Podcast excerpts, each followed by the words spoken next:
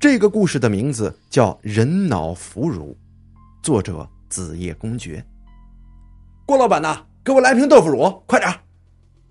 魏明宇停下摩托车，兴冲冲的跑进了这家名叫做“百香园”的调味品店。郭老板见了他，像往常一样热情的招呼：“哎呦，又来了！哎小魏警官，上次买的豆腐乳这么快就吃完了？哎呀，是吗？”你的豆腐乳啊，太好吃了！魏明宇赞不绝口的说：“上次我买的那瓶啊，比以前做的要好吃很多。嗯，酱香味浓郁，细腻多油，哎，蘸着油条吃啊，那他妈简直绝了！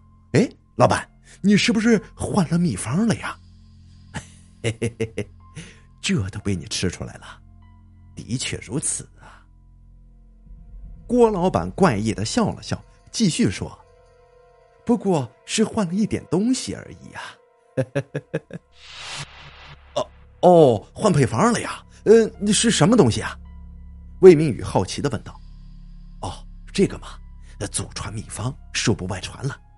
要是大家都知道了，我这买卖也就不好做喽。郭老板一边说，一边拿出了两瓶酱豆乳、酱豆腐。不过，为了感谢您的长期光顾。今天呢，我买一赠一，拿回去吃吧。哟，真的呀！啊，太感谢了。那那那么我走了，这这所里还有事儿呢。魏明宇接过两瓶酱豆腐乳之后，飞快的骑着摩托车就离开了。郭老板站在店门口，望着魏明宇离开的背影，嘴角突然掠过了一丝不易察觉的微笑。同志们呐！最近我市接连发起数生啊，接连发起，接连发生这个数起恶性凶杀案，这个作案手法异常残忍呐！这被害人的脑壳被撬开，大脑整个被取出。从目前掌握的情况和分析结果来看呢，可以断定这几起案件是同一人所为。由于这安全形势日益严峻，总局领导指示我们各辖区的派出所呀。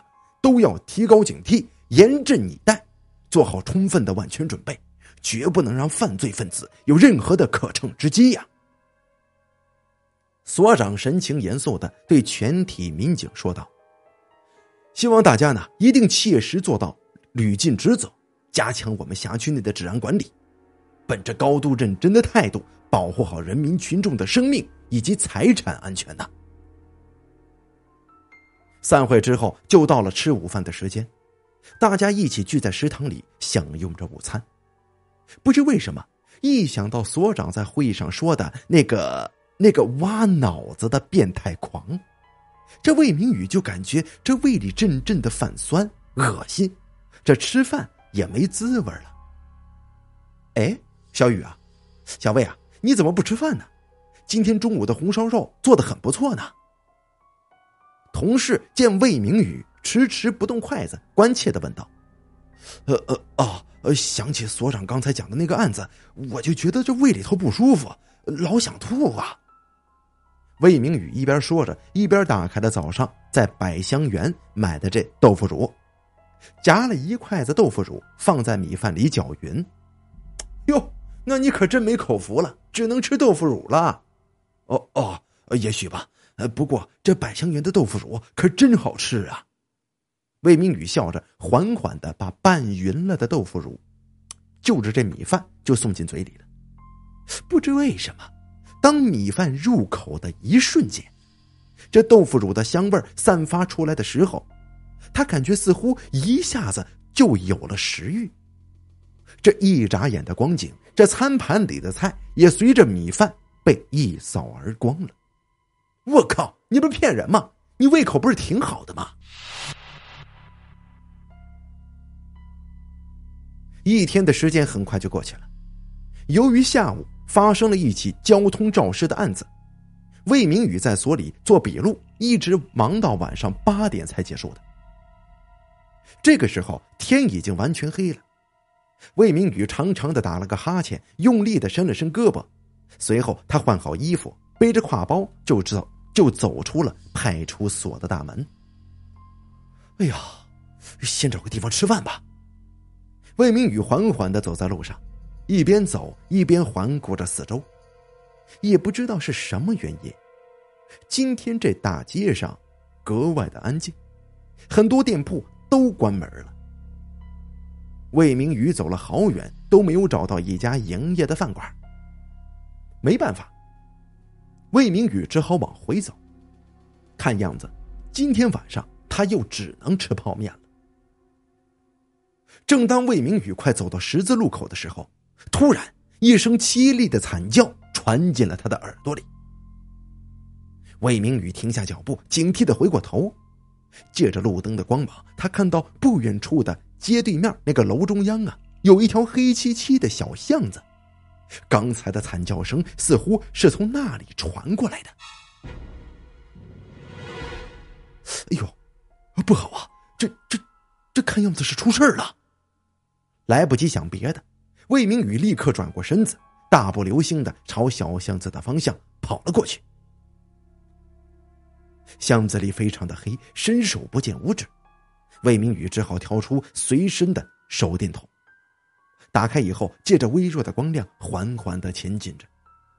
他一边走一边试探性的问道：“谁在那儿啊？”可根本就没有人回答自己。于是魏明宇只好慢慢的往前走。这越往里走，他就越感觉内心是惶恐不安呢，因为他隐隐约约的 嗅到了一丝血腥的气味。当魏明宇走到巷子中一个转角的时候，他瞥见地上有一滩黑乎乎的液体，他一眼就认出来那是人的血液。魏明宇连忙转过头看，当他看见眼前的一幕之后，这心吓得都快不跳了。在拐角的垃圾桶旁边，正卧着一个面色苍白的死人。他睁大眼睛，眼珠里面写满了恐惧。更令魏明宇感到毛骨悚然的是，他的脑壳被打开了，整个大脑都消失不见了，空洞洞的脑骨里面不断的流淌着难闻的汁液呀！啊，这这这这！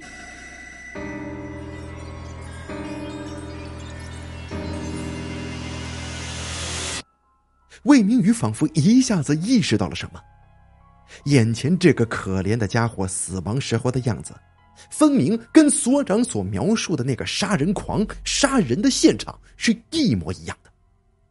而刚才自己还听到了死者的惨叫声，也也就是说，魏明宇还没来得及继续往下想，他的后脑勺重重的挨了一拳。他晕乎乎的倒在了地上，浑身都没有了力气。在失去意识之前，他看到一个黑影站在自己的身旁。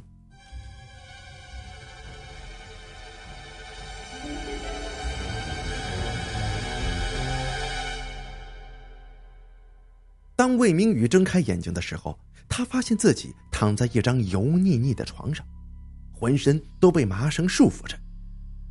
四周的光线非常的昏暗，但是他看见有一个熟悉的身影朝自己走了过来。啊，郭老板，你！魏明宇睁大了眼睛，没错，站在自己面前的的确是郭老板，他手里拿着一个沾满血污的大锤子，一脸狞笑的望着自己。啊，原来这些事情都是你干的！不错，郭老板冷冷的笑了笑。做生意嘛，就是要学着创新，不然怎么生存下去呢？那，那你为什么要挖人的脑子呢？你以为你吃的豆腐乳是怎么来的？从前我就一直把死人的脑子碾碎之后加到豆腐乳里面，因为这样做出来的豆腐乳才有一种特殊的肉香味，而且细腻多油。不久前呢，我就突发奇想，如果把活人杀死之后取出脑子，这样做出的豆腐乳或许会更加的美味可口吧。看到你们吃的这么上瘾，看来我是成功了。你 听完郭老板的描述，魏明宇的胃里突然一阵恶心，随之他就把胃里所有的东西都给喷了出来，溅得自己浑身都是啊。郭老板走到了魏明宇的身边。他缓缓的举起了手中的大锤子。小魏警官，别怪我，怪就怪你不该看到那具尸体呀。不过你放心，我一定会把你的大脑做成最优质的豆腐乳的。所以，你安息吧。郭老板说完，用力的将锤子砸向了郭明宇的头颅。